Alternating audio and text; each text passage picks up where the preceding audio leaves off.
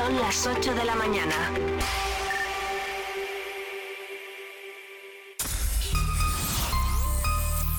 Vive Radio Segovia en el 90.4 de tu FM.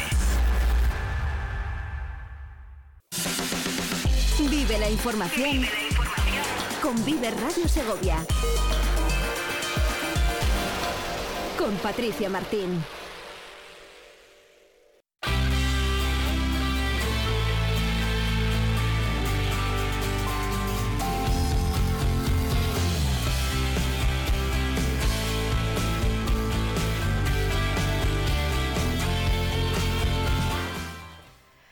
Muy buenos días, ¿qué tal están señores? Saludos y bienvenidos a Vive Segovia, Vive Radio, en esta jornada de 2 de noviembre de 2023, una jornada marcada por las inclemencias meteorológicas con un tiempo algo complicado. Hay que tener mucha precaución porque la lluvia ha caído con mucha intensidad y las fuertes rachas de viento que nos van a acompañar en las próximas horas. Recuerden el paso de esa de esa borrasca Cirian, eh, que dicen que se va a convertir en ciclogénesis explosiva.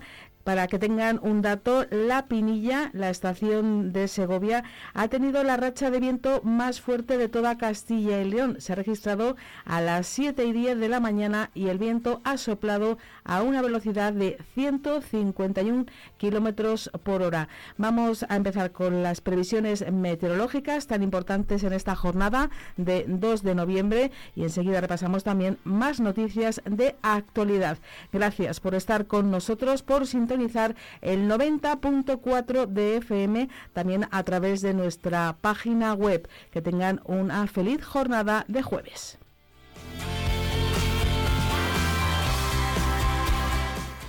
Como les decíamos, estamos en aviso de color naranja por parte de la Agencia Estatal de Meteorología que para la provincia de Segovia esos avisos de color naranja son tanto por la fuerza del viento como con las precipitaciones que se pueden llegar a acumular en 24 horas. En cuanto a esa previsión concreta para nuestra provincia, la IMED habla de cielos nubosos o cubiertos con precipitaciones que pueden ser localmente fuertes o persistentes en zonas de montaña e ir ocasionalmente acompañados con tormenta. Por la noche ya serán más débiles y dispersas.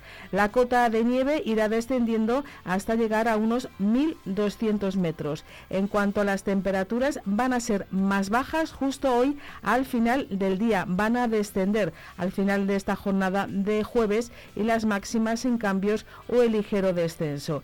Heladas débiles en zonas de montaña por la noche y vientos del suroeste al oeste fuertes con rachas muy fuertes que pueden llegar a ser huracanadas en zonas de alta montaña. Las temperaturas más bajas esperan, como decimos, en el último tramo de la jornada y en cuanto a las máximas van a oscilar, según las comarcas de nuestra provincia, entre los 13 y los 15 grados.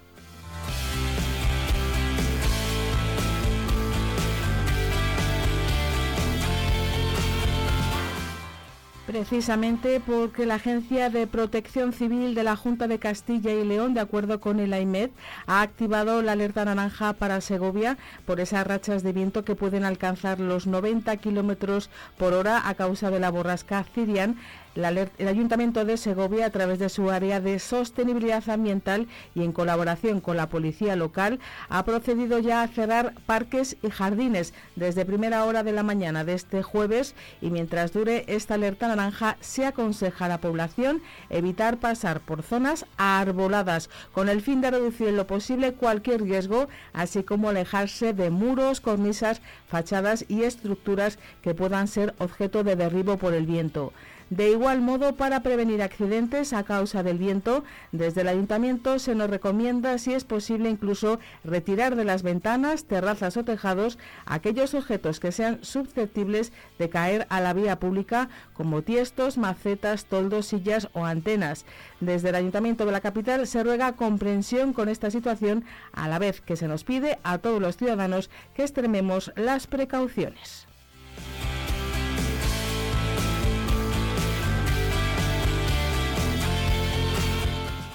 La actualidad de este jueves 2 de noviembre también nos lleva a hablar de fútbol. Recuerden ese gran partido que tenía lugar la jornada de ayer a las tres y media en el Estadio Municipal de la Albuera, en la que el club de Turégano trasladó todo su ambiente hasta Segovia capital para vivir un día histórico para su club, para el Turégano. Pero el Celta acabó imponiendo su lógica en este día histórico para los tureganenses, con dos goles de Bamba en la primera parte y otros dos goles de Carles Pérez en la segunda, dieron el pase al equipo vigués para la siguiente eliminatoria de la Copa del Rey. El Celta de Vigo se tomó muy en serio su compromiso de Copa del Rey frente al turegano que saben que milita en la regional de aficionados. 11 minutos, eso sí, le bastó al Celta para abrir el marcador. El conjunto de Rafa Benítez había entrado con intensidad en el partido de manera adecuada y no tardó en asediar la portería del Turegano y en el segundo saque de esquina el balón despejado por el portero local por Álvaro llegó a la pierna izquierda de Bamba y se cruzó para marcar ese 0-1. Finalmente serían, como decimos, cuatro goles los que acabó encajando el Turegano y le dio el pase al equipo que dirige Rafa Benítez, eh, que estuvo también muy cariñoso con los aficionados, al igual que algunos de los jugadores que no dudaron en hacerse fotos y firmar autógrafos, los más demandados Manu Sánchez y también Unai Núñez. Yago Aspas, por decisión del entrenador, se tomó esta jornada de Copa del Rey de descanso.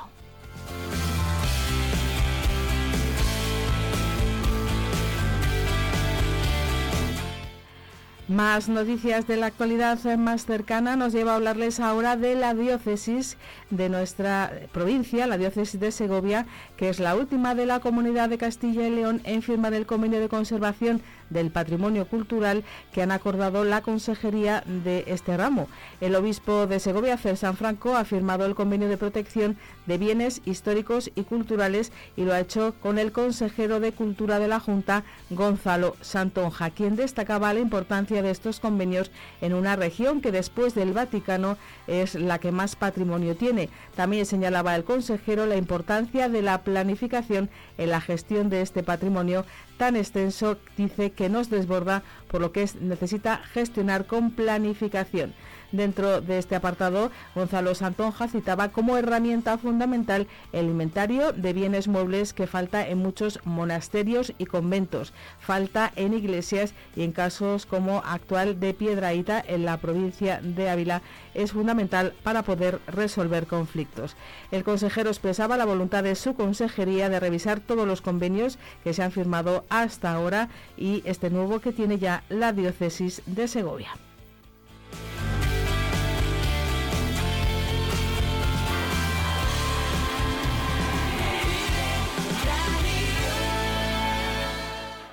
Y también les queremos comentar en este arranque de nuestro programa una nota de prensa que ha hecho llegar a los medios de comunicación el Alcázar de Segovia, que ha batido su récord de afluencia de turistas en el mes de octubre con 73.109 visitantes frente a los algo más de 64.100 del mismo mes del año pasado y a los 71.500 del 2019, año en el que hasta la fecha se había registrado una mayor afluencia de visitas en este mes. El número de visitantes supera incluso, informa el Alcázar, al número de personas que visitaron la fortaleza en el mes de agosto de este mismo año, cuando se llegaron casi a los 70.800 turistas. Los datos eh, que han facilitado suponen un incremento del 14% en las visitas con respecto al año anterior. Dicen que la buena climatología de la que hemos venido disfrutando estas últimas semanas del mes de octubre ha ocasionado que el Alcázar haya contado con una gran afluencia de público. Todos los sábados de octubre el Alcázar ha cerrado sus puertas con más de 3.000 visitantes e incluso ha superado los 4.000 visitantes los días 7 y 14. Este último como parte del puente del día de la fiesta nacional del 12 de octubre que registró la mayor afluencia del todo el mes con 4.512 entradas vendidas para acceder al monumento.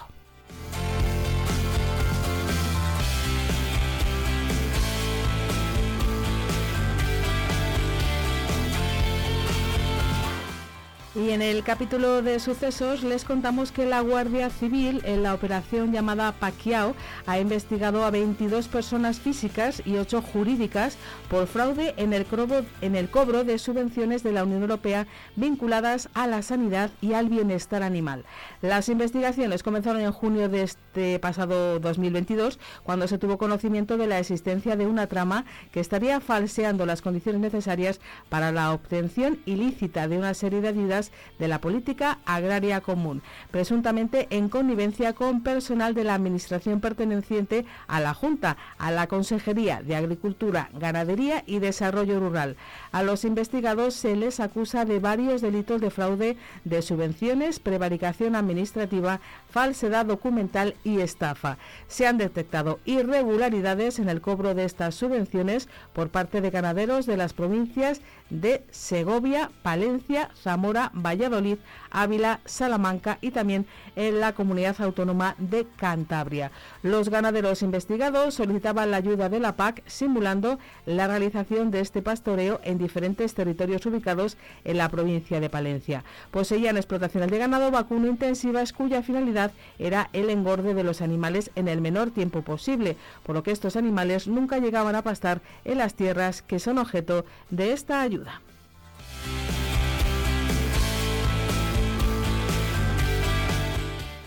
Dos apuntes más de la actualidad más cercana, de la actualidad de Segovia, capital y provincia. Una jornada, la de ayer, 1 de noviembre, festivo nacional, en el que los segovianos eh, volvieron a cumplir con la tradición de acudir a los cementerios, a los eh, campos santos y llevar esas flores, pasar un día en familia para recordar a los que ya no están, a los seres más queridos.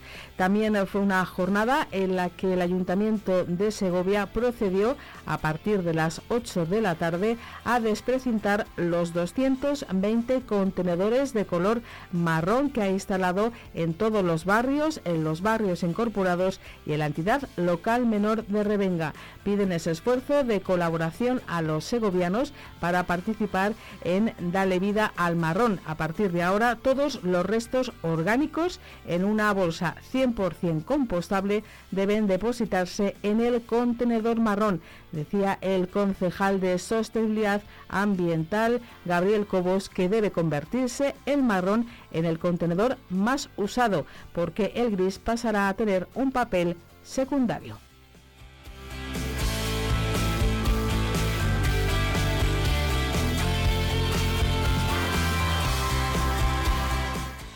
Son las 8 de la mañana y 13 minutos. Nos hemos puesto al día. Les hemos contado las noticias más destacadas de las últimas horas. Así despierta Segovia en este 2 de noviembre de 2023. Nosotros les vamos a dejar ahora con unos consejos publicitarios y a la vuelta les vamos a hablar de la Asociación Autismo Segovia y Autismo España que presentaban también en esta semana el programa de detención precoz del autismo. En ese acto de presentación estuvo nuestro compañero Víctor Martín Calera y nos va a traer toda esa información. Quédense con nosotros porque siempre, siempre en Vive Segovia, Vive Radio, hablamos de lo que más nos interesa, de nuestro entorno más cercano en este tramo a primera hora de la mañana.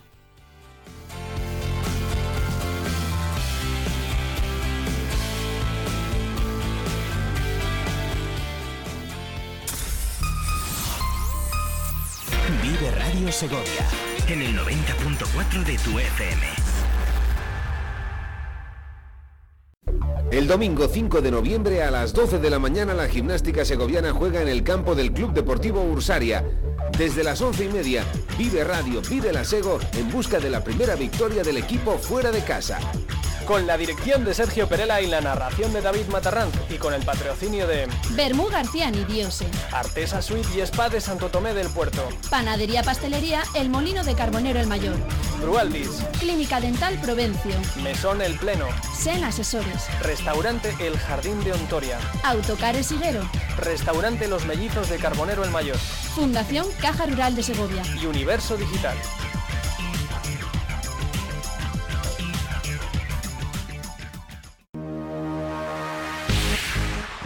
Hola, ¿sabes que tengo super noticia? ¿Ah, sí? Cuéntame. Hay promoción de vaqueros, el leño, dos jeans de chico por 49,99 y dos jeans de chica por 39,99. Ven a descubrir toda la colección otoño e invierno en Centro Comercial Luz de Castilla, en Segovia. Maneras de vestir. Leño. Combustibles Carbonero. Somos distribuidores oficiales de Repsol. Venta de gasóleos a domicilio en toda la provincia de Segovia para calefacción, agrícola y automoción. Te llevamos AdBlue a granel a domicilio. El carburante limpio, eficiente y seguro. Ahora con servicio propio. También te ofrecemos luz y gas. Donde nadie llega, llega Combustibles Carbonero. Llámanos 921 56 2020. La 8 Segovia Televisión, el Día de Segovia Vive Radio y Octaviano Palomo ponen a la venta la Lotería de Navidad. El 58.758 que lo tenemos depositado en Caja Rural. Adquiere tus participaciones de 10 euros en Supreme Delicatessen Alimentación Gourmet en calle Cronista Lecea 11. Bayón Multicentro, Paseo Conde de Sepúlveda 7. Calzados Sombría Montarelo en José Zorrilla 70. Óptica Damián en Ezequiel González 37. Masigal Radio en calle Los Coches 6.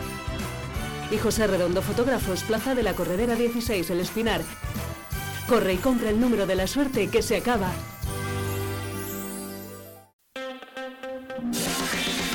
Vive Radio Segovia. Corre la voz.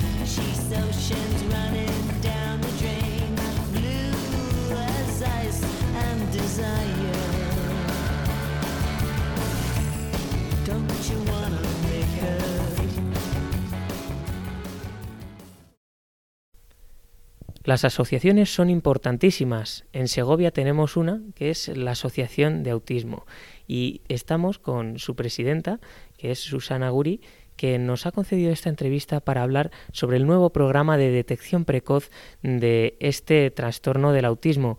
Buenos días, Susana. Hola, muy buenos días. Encantada de estar con vosotros. ¿En qué consiste este nuevo programa que ponen en marcha para la detección precoz de este trastorno del autismo?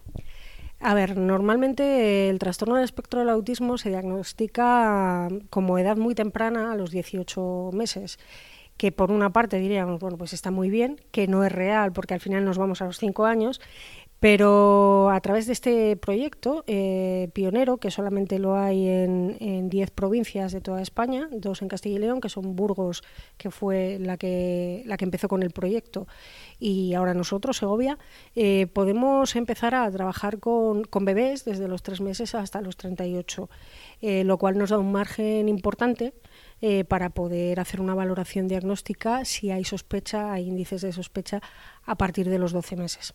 ¿Cuáles son las señales que los padres pueden ir mmm, viendo, observando en sus hijos y que puedan ser eso señal de tener este trastorno del autismo?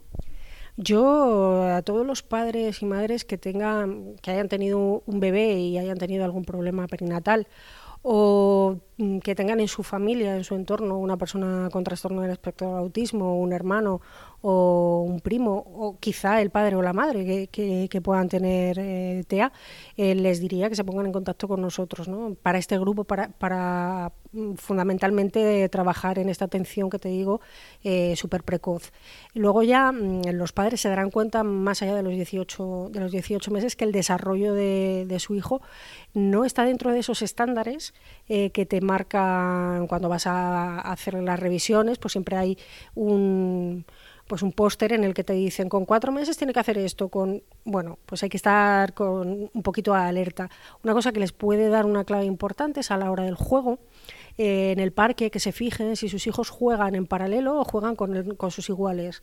Si hay un juego en paralelo hay una sospecha, que no tiene por qué ser, que hay muchas veces que cada uno tenemos un desarrollo diferente pero sí que es una sospecha y es algo a tener en cuenta. Igual que no jugar, no, no hacer un, uso simbólico de los juguetes.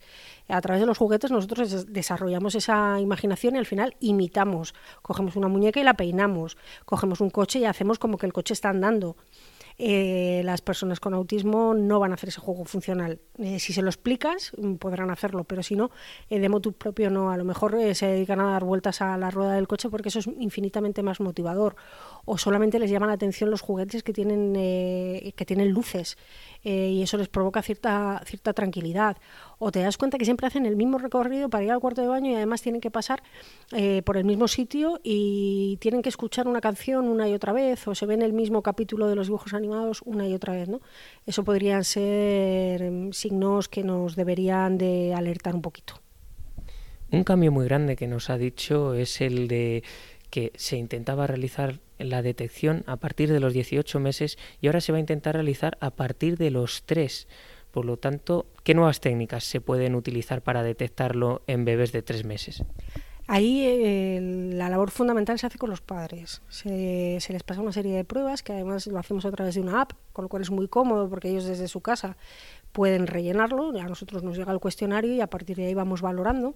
Esas primeras fases son de observación y fundamentalmente de la observación y de, lo- y- y de todo lo que los padres nos, nos comentan y nos cuentan. Luego, más adelante, ya a partir de los seis meses que ya empiezan a jugar, entonces ya sí que grabamos sesiones de juego con la familia. Esas sesiones nos dan una información muy importante y muy relevante de, de si la persona puede estar dentro o no de ese trastorno del espectro del autismo. En cualquier caso, mal nunca les va a hacer. Es algo completamente gratuito y, yo creo que, bueno que para cualquier padre o madre es importante el saber que sus hijos están, están bien, que no dejan de estar bien porque tengan trastorno del espectro del autismo, pero cuando tú sabes eh, que tu hijo o tu hija tiene TEA, pues sabes a qué, a qué afrontar, o sea, cómo afrontar la vida. No sé, es que eh, yo te diría que las personas que cuando recibimos el diagnóstico, porque yo lo he recibido igual que, otros padres, ¿no? al final mm, tienes que pasar un duelo. Eh, hay algunos que lo llevamos bien porque dices, bueno, es que yo ya lo voy a venir y yo necesitaba que alguien me dijera qué es lo que pasaba. Otros que de repente dicen, madre mía, eh, ¿qué me ha caído a mí aquí? Y luego te das cuenta que todo es mucho más sencillo, que cuando tú sabes lo que hay, cuando tú las cosas tienen nombre y ape- y apellido, se afrontan de otra manera, pero sí que es verdad que tienen que pasar un duelo. Yo creo que cuanto antes se pasa ese duelo, es, eh, y, por eso voy a la atención también, eh, a, la- a la detección precoz y temprana, ¿no? Eh, cuanto antes pasas ese duelo y empiezas a trabajar con ellos, pues es mucho mejor para todos, para las personas con TEA y para sus familias.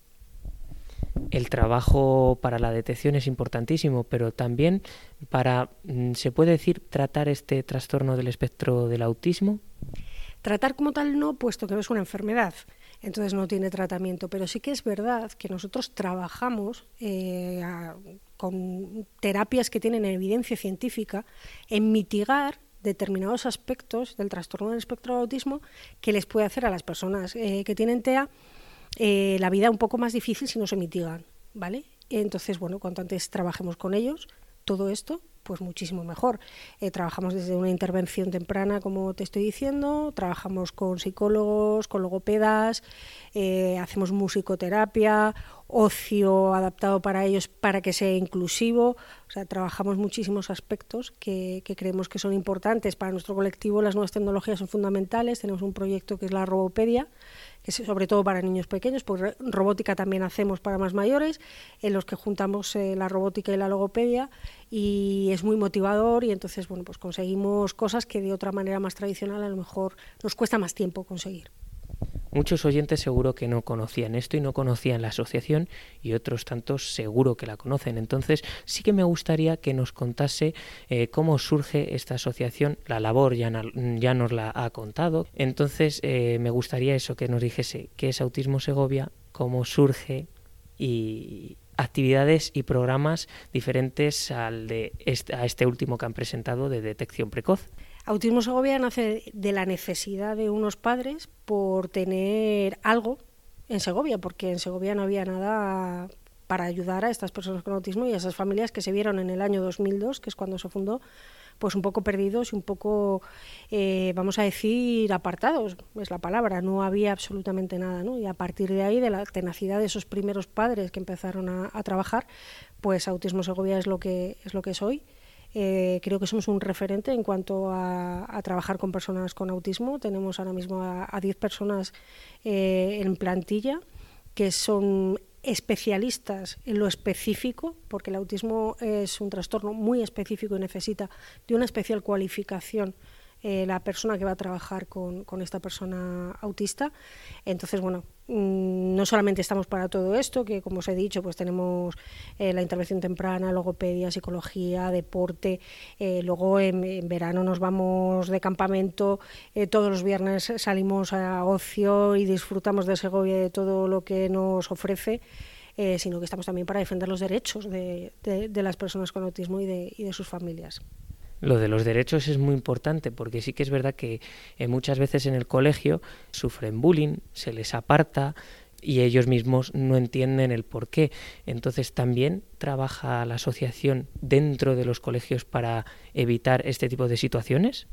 Sí, porque además nos, los estudios nos están diciendo que el 80% de las personas con trastorno del espectro del autismo sufren bullying en, el centro educativo, eh, sobre todo los que tienen un TEA nivel 1, digamos, un, más funcional, ¿no? los, que, los que más perciben y los que más nos pueden contar que están, que están teniendo esta serie de, conductas y, y, bueno, es algo que estamos abordando directamente, como no puede ser de otra manera, eh, con la Consejería y con la Dirección Provincial de, Educación de Segovia, con los que tenemos una relación muy fluida porque esto es algo que nos interesa a todos, que esto se erradique, es algo que nos interesa a todos, a nadie le interesa que esto vaya por ahí.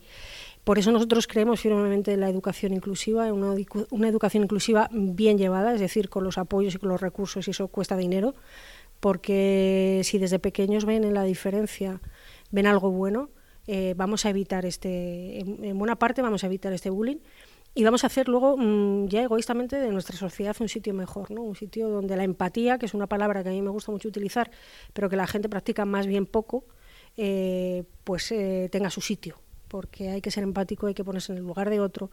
Y yo creo que cuando desde pequeño ves que la diferencia no es diferencia, no es algo malo, sino es algo bueno, eh, todo es mucho más sencillo. Muchísimas gracias por concedernos la entrevista y es un placer tenerla con nosotros en Vive Segovia y esperemos que puedan presentar nuevos proyectos, nuevos programas y que le tengamos de nuevo en los eh, micrófonos de Vive Radio. Muchísimas gracias a vosotros.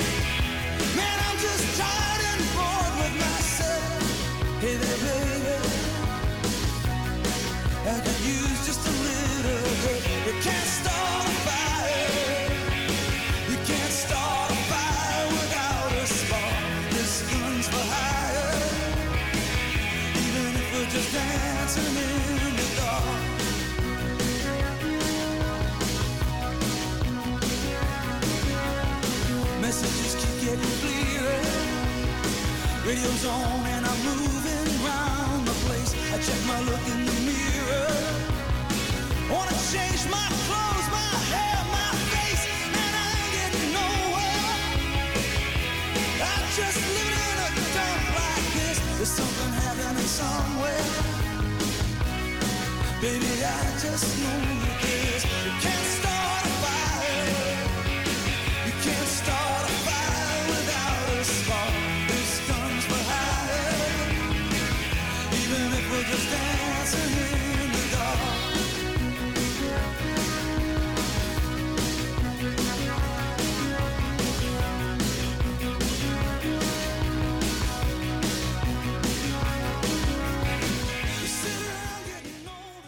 Les vamos a hablar ahora de la agencia funeraria Santa Teresa y de Vivaris Edenis. Les vamos a hablar de las innovadoras urnas funerarias sostenibles que colocan a esta compañía segoviana a la vanguardia del sector. Les estamos hablando de una alternativa para albergar las cenizas que ha sido creada por Gema Rey de Vivaria Edenis, empresa colaboradora de la agencia funeraria Santa Teresa que propone este un espacio de creación de vida. Para ampliar esta información nos acompañan ya en Vive Segovia, aquí en el 90.4 de FM, tanto Gema Rey como Óscar de la Fuente, que como los segovianos eh, bien conocen, es el director de la agencia funeraria Santa Teresa. Óscar, Gema, muy buenos días. Hola, muy buenos días. Buenos días. Hola, muy buenos días. Bueno, estamos en unos días eh, que estos eh, temas eh, copan muchos minutos de radio, en televisión, en prensa, pero vosotros eh, este año, sin duda, vais a centrar la atención en algo tan especial como estas innovadoras urnas funerarias. Os hago a los dos la misma pregunta para que intervengáis una a continuación del otro. ¿Cómo comenzó esta colaboración? Empezamos por, por Oscar. ¿Cómo co- comenzó esta colaboración con, con Y con su empresa? Bueno, pues eh, me la presentaron dentro de un grupo de empresarios eh, en la cual me explicó todo lo que estaba desarrollando dentro de su empresa. Me pareció una idea buenísima, con la cual aposté por ella y a raíz de ahí, bueno, pues hemos ido avanzando para hacerlo todo perfecto y, bueno, pues ser eh, la empresa innovadora, tanto eh, Gema con su empresa Vivari Edemis como, como nosotros, como eh, potenciadores de esa idea, eh, en el momento de, de entregar a la familia unas cenizas de una manera diferente y más innovadora. Oscar, siempre hay una preocupación en la agencia funeraria Santa Teresa por estar a la vanguardia, por que eh, lleguen hasta eh, nuestra ciudad y provincia. También en este eh, aspecto que vosotros eh, abordáis en vuestro sector, estar innovando, estar ofreciendo lo mismo que se puede encontrar en otros puntos de nuestro país. Sí, nosotros siempre estamos eh, innovando todo tipo de, todo lo que sea relacionado con el sector funerario. Eh, todo lo que se pueda ser beneficioso para las familias y pueda ser una novedad y pueda ser un cambio en las ideas de la despedida de un ser querido, pues queremos que sean ser los primeros eh, de España en hacerlo. Pues vamos a conocer más eh, detalles, eh, pero te quería preguntar eh, también, eh, Oscar, ¿cómo lo definirías tú? Antes de entrevistar a la, experta, a la creadora, eh, ¿cómo le explicarías eh, a, a alguien que, no, en este caso a nuestros oyentes, desde tu punto de vista personal, eh, el nuevo servicio que, que ofrecéis, que ha creado Gema? Bueno, pues eh, yo les diría que tenemos una manera innovadora y especial de dar una despedida o no una despedida de cenizas a nuestro ser querido, pero vamos, realistamente diría que lo mejor que pueden hacer es preguntarle a Gema, que es la creadora y es la que mejor puede explicarlo todo. Pues vamos a conocer a Gema Rey. Gema, eh, te agradecemos también que estés eh, en esta entrevista y bueno, preguntarte lo mismo que, le decía a, Óscar, cómo surgió la idea, qué hay detrás de, este concepto y qué te llevó a, estas creaciones de estas innovadoras urnas funerarias que vamos a conocer en esta entrevista. Pues eh, la idea es darle a las familias eh, una forma diferente de tener las cenizas de su ser querido en casa. Eh, como ahora mm, no es que esté de moda, sino que al final tienes la naturaleza tan cerca, pero al mismo tiempo tan lejos, ¿por qué no crear esa simbiosis con las cenizas y, la, y, plantas dentro de, una urna eh, de eh, cristal, que eh, bueno, miento, no es cristal, es vidrio hecho a mano. Entonces se crea, se crea como una simbiosis entre con las plantas, con las cenizas, con, con, todo, y la verdad que, que está siendo pues muy bonito. O sea, es, como emotivo porque no tienes la urna fría en casa, es una urna viva al final lo que estás creando. Y además totalmente personalizado, eh, las tienes, pues eso, diferente y, ves plantas, no ves, no ves cenizas ni nada. ¿Cómo es el, cómo es el proceso exactamente una vez que la persona eh, que, ha fallecido es, eh, se produce la, cremación? No sé cómo podemos explicar que, cuál es el proceso posterior. Pues eh, lo primero es decidir qué es lo que quiere hacer con las cenizas. Eso es fundamental. Y luego em, ver si quiere eh, introducir eh, total o parcial de las cenizas o crear varias, en el caso de que se decida por, este tipo de, ecosistema. Y una vez que una vez que decide hacer hacer este tipo de, urna, pues ya em, es todo un proceso de, de creación y de tratamiento de las cenizas para introducirlas dentro, eh, para que no se note que, hay cenizas dentro, sino se van creando pues unas capas con la tierra, una simbiosis y se crea eh, un, un mini paisaje para, la familia. Existen diferentes opciones en cuanto al diseño y también en las eh, plantas y en el, en el diseño final, tanto de la propia urna, del, del ecosistema, como de las plantas que, que se utilizan. No sé si plantas, flores, hay varios modelos a elegir de, forma. Tienes las redondas, que son, que yo les llamo Safir, que son 360, y luego tienes las cúpulas, que son las domo, que tienes ahí dos tamaños. Las plantas eh, tienen que ser eh, que aguanten bastante bien la, humedad, puesto que están, están cerradas, no herméticamente, sino que sí que tienen que aguantar la humedad. Y, luego son totalmente personalizadas dentro de, de unos de unos de unos mínimos y, a raíz de ahí pues se, hace la, creación. Son, por así decirlo, eh, no sé si la explicación es un terrario de plantas eh, en, un, en un sistema cerrado de vidrio, en un... mini jardín. Es un mini jardín en el que lo, en el que lo puedes personalizar con elementos eh, importantes tanto para, como para la familia como para el difunto. a ver, por ejemplo, me explico.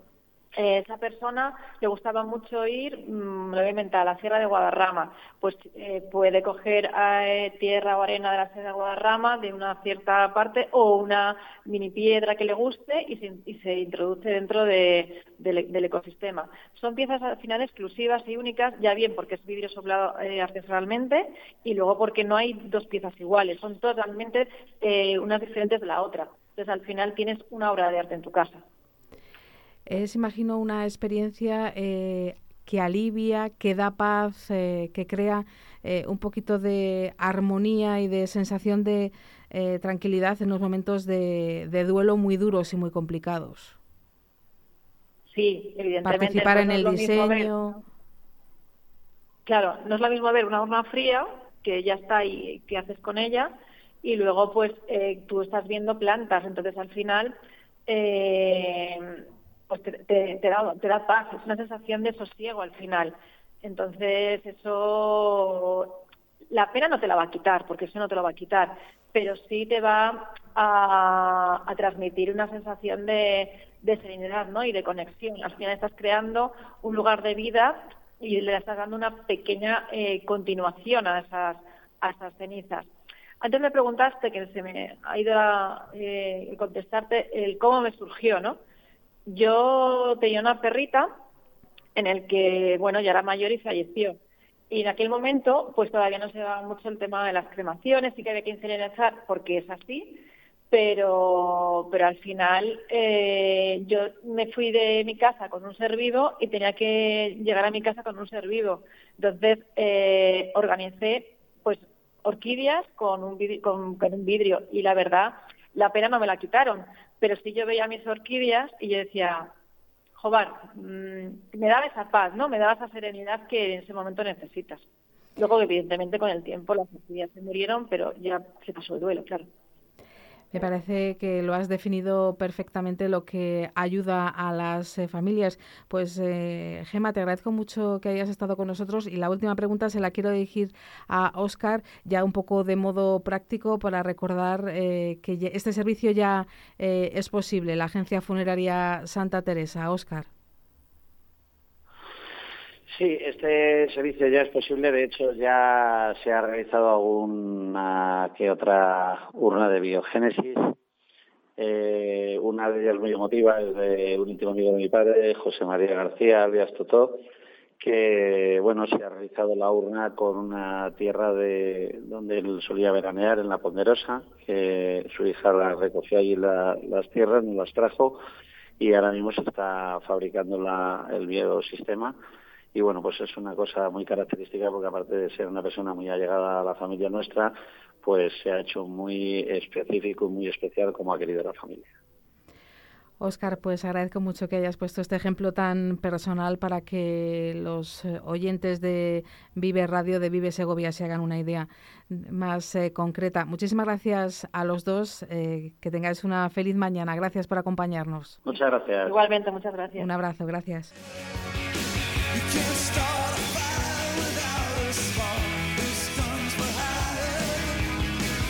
Even if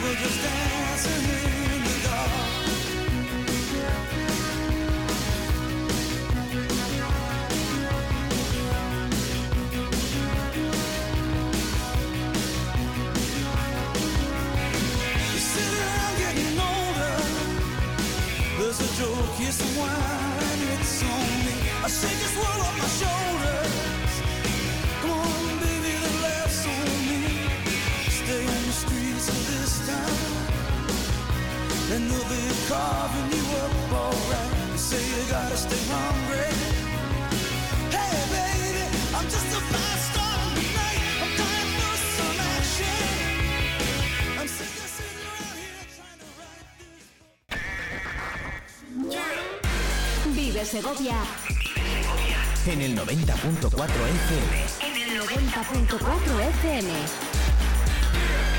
Vive Radio. El domingo 5 de noviembre a las 12 de la mañana la gimnástica segoviana juega en el campo del Club Deportivo Ursaria. Desde las 11 y media, Vive Radio, Vive la Sego en busca de la primera victoria del equipo fuera de casa. Con la dirección de Sergio Perela y la narración de David Matarranz y con el patrocinio de Bermú García Nidiose. Artesa Suite y Spa de Santo Tomé del Puerto, Panadería Pastelería El Molino de Carbonero el Mayor. Brualdis, Clínica Dental Provencio. Mesón El Pleno, Sen Asesores. Restaurante El Jardín de Ontoria, Autocares Ibero. Restaurante Los Mellizos de Carbonero el Mayor Fundación Caja Rural de Segovia. y Universo Digital.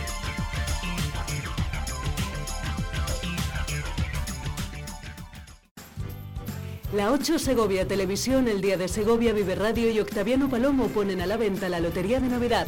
El 58.758 que lo tenemos depositado en Caja Rural. Adquiere tus participaciones de 10 euros en Supreme Delicatessen Alimentación Gourmet en calle Cronista Lecea 11. Bayón Multicentro, Paseo Conde de Sepúlveda 7. Calzados Sombría Montarelo en José Zorrilla 70. Óptica Damián en Ezequiel González 37. Masigal Radio en calle Los Coches 6. Y José Redondo Fotógrafos, Plaza de la Corredera 16, El Espinar. Corre y compra el número de la suerte que se acaba.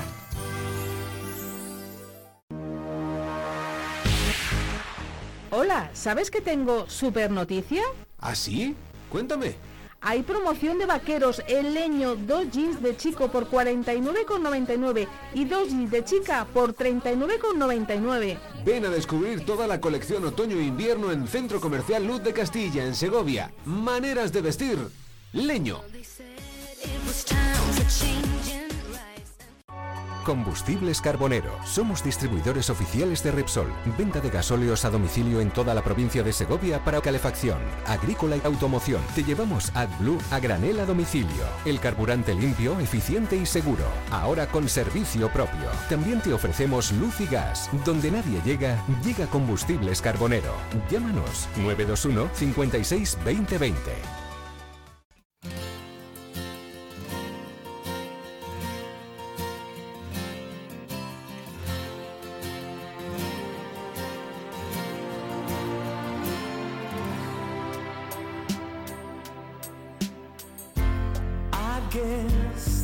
Guess it's time for me to give up.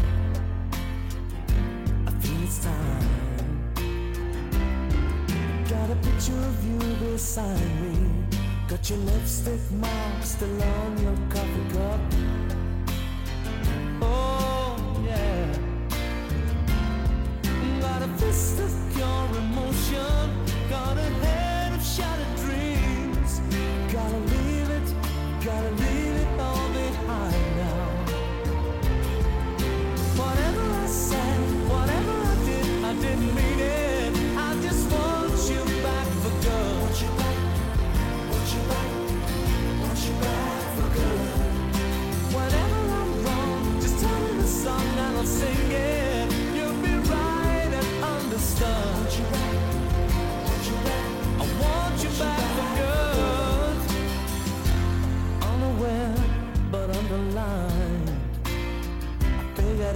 Story.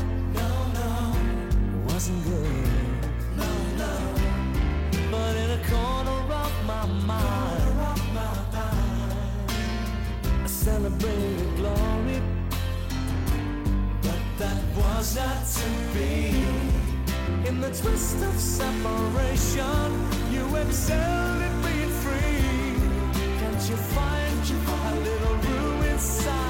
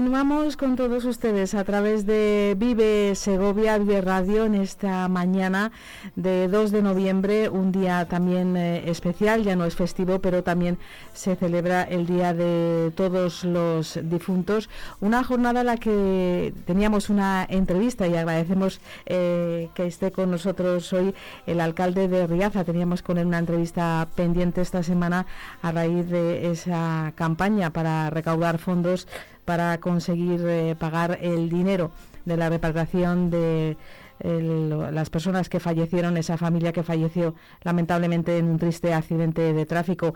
Benjamín Cerezo, alcalde de Riaza, muy buenos días. Hola, buenos días. Buenos días, Benjamín. Bueno, hay que ponernos un poquito eh, al día en situación. Esta mujer eh, que vivía eh, en Riaza junto con, con sus hijos, eh, sus cuerpos ya han vuelto a, Marruecos. Ese acto de repatriación ya, ya se ha producido. Sí, sí, sí, se, produjo justo el fin de semana pasado. Eh, quedamos con la gente del territorio de Segovia, que era donde estaban los cuerpos, con la familia, y se realizó la repatriación para poder realizar el entierro en su país de, de esta desgracia, porque al final es una desgracia donde el pueblo de Riaza tiene que salir en prensa, como digo yo, por una desgracia tan tan tremenda que una familia, una madre con tres niños pequeños ha fallecido en un accidente de tráfico, pero bueno, desde el Ayuntamiento hemos querido organizar esta colaboración, propusimos a la familia, porque son familias que llevan muchos años aquí viviendo en Riaza, que vamos a estar dispuestos a colaborar y ayudarles a, todos esos gastos que tienen, porque son unos gastos tremendos los que tienen para poder repatriar los cuerpos y poder enterrarles en su tierra, que es lo que deseaba la familia. Siempre el ayuntamiento desde el primer minuto en contacto con la familia, la que conocía y conoce eh, perfectamente, también eh, siguiendo sus instrucciones, se quería eh, decretar unos días de luto, la familia prefería eh, otra cosa, absolutamente siempre respetuoso el ayuntamiento y los vecinos con el, eh, con el dolor de, de esta familia, pero intentando ser cercanos y, y con el acompañamiento ¿no? en estos momentos de duelo. Sí, sí, sobre todo la- el pueblo de Riaza respondió muy bien, respondió muy rápidamente. Nosotros desde el ayuntamiento, según me enteré del caso a las, a las 3 de la tarde, ya como me volví a Riaza, que yo me encontré el, el accidente en la carretera nos desviaron de la carretera. Yo no sabía que había un accidente y luego justo cuando antes de llegar a Riaza me avisaron de que había un accidente de familia, de una familia que, que vivía en Riaza. Entonces según llegué, averigué quién era la familia, da la casualidad que un hermano del, del marido está trabajando con nosotros en el ayuntamiento, una hermana de la mujer la tenemos trabajando en la residencia de ancianos, o sea, son gente que ya lleva instaladas aquí años y que trabajan con nosotros. Entonces, lo primero que fue ponerme a disposición, hablé con la delegación eh, territorial, hablé con la subdelegación del gobierno, con la delegada del gobierno también, Virginia, me llamó rápidamente que lo que hiciera falta, vinieron psicólogos, vino gente para intentar ayudarles. Hicimos todo lo posible para que en esos momentos tan difíciles, a la primera hora de cuando ocurrió todo, saliera todo lo mejor posible. Pero hay que entenderles también, al final es otra religión, es otra manera de, de ver la vida y les dejamos un poco también que ellos decidieran qué, qué es lo que querían. En esos primeros momentos pues, estuvimos todos reunidos con las mujeres, con los hombres, eh, toda, toda la familia marroquí de aquí de Riaza y de otros pueblos se acercaron al pueblo de Riaza para acompañar esos momentos y a partir de las 7 o las 8 de la tarde ya la familia decidió ir hasta el tanatorio a ver los cuerpos porque el padre era lo primero que quería ver, ver, ver a sus hijos, ver a su mujer. Sabemos que era un mal trago, les acompañaron los psicólogos, acompañó gente también porque también la Diputación puso a disposición al CEAS y el equipo que tiene de asistencia en estos casos. Entonces yo creo que todo el mundo ha respondido muy bien en ese sentido, intentando ayudar a una familia que era, pues con esta desgracia tan grande, pues se ha roto totalmente y bueno, están pasando unos, unos días muy, muy, muy, muy difíciles. Benjani, me hablabas también de la ayuda de la empresa funeraria, de la gestión del, tanatorio, eh, también muy importante, ¿no? Para poder realizar todos esos, esos trámites eh, que no son, no son fáciles.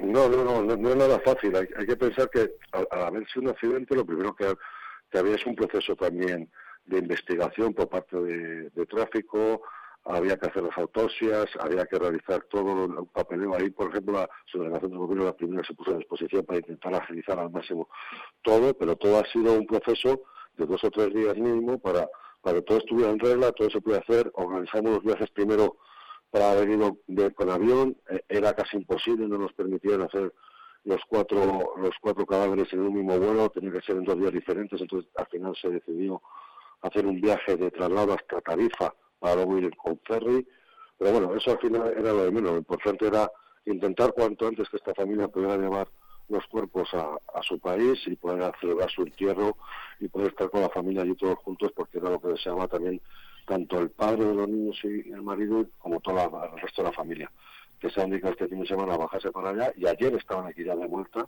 Algunos, el padre todavía no, porque su intención de venirse esta semana que viene, pero sí que el hermano que trabaja con nosotros ayer ya estaba aquí de vuelta y parte de la familia, porque bueno, pues pasando estos días malos y como te decía, intentando salir adelante, porque a todos ha sido un shock, pero sí que lo importante es ver cómo respondió el pueblo de Rioja, que en el primer momento decidió la gente, asociaciones, gente particular, oye, lo que haga falta, porque en el primer momento nosotros nos propusimos ayudarles económicamente, pues sabemos que estos gastos son tremendos, son tremendos, y estamos a expensas un poco de que pues se ha hecho todo sin haber pagado todavía nada. Pero sí que es verdad que bueno, pues tenemos ya los primeros costes de lo que ha costado el trabajo y todo, que el territorio no lo está pasando, y vamos a intentar través de la colaboración del ayuntamiento y todos los vecinos que han estado dispuestos a colaborar y todos aquellos, gente hasta de fuera, nos han llamado de otras ciudades, gente sobre todo también marroquí de otros pueblos y otros sitios que están llamando pidiendo donar dinero, porque en esto sí que es verdad que entre ellos se apoyan muchísimo en estos momentos tan malos, y yo creo que es bueno saber y reconocer que la gente y un pueblo cuando ocurren estas desgracias está siempre al pie del cañón e intenta responder para que la gente sufra lo menos posible. Y lo primero es ahora mismo intentar apoyarles en todo lo que sea necesario, ayudar a ese marido que se ha quedado solo, intentar que rehaga su vida, intentar que todo salga bien y que vaya para adelante. Aquí tiene gran parte de su familia, entonces entre todos, entre los vecinos, familiares, intentar que, que la vida vuelva a su normalidad, que va a ser difícil. Estamos convencidos del apoyo de, y la solidaridad de los de riazanos, decíamos también de toda la comarca, incluso de, de otros eh, puntos del país. La intención de esta entrevista con, con el alcalde de Riaza, con Benjamín, era recordar que esa colaboración sigue abierta, que vuestra campaña, que se puede, eh, la información está a través de la página web, eh, sigue abierta. Estamos a 2 de noviembre, eh, estamos a tiempo de colaborar, esto sigue, sigue en marcha. Sí, sí, seguimos en marcha porque verdaderamente todavía no sabemos todos los costes que ha podido llevar todo el traslado, todas las cosas que necesita este hombre, porque esto no, por desgracia no ha acabado.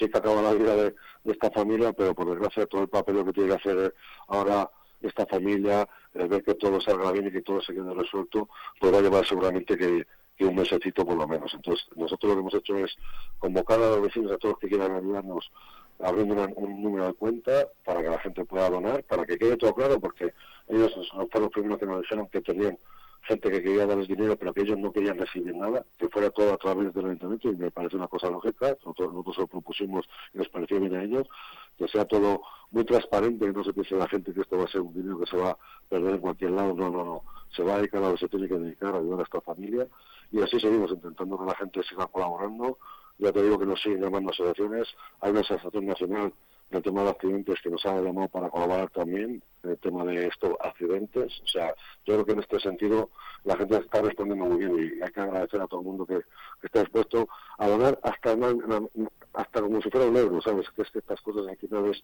el detalle de querer estar ayudando y colaborando para que esta familia salga adelante.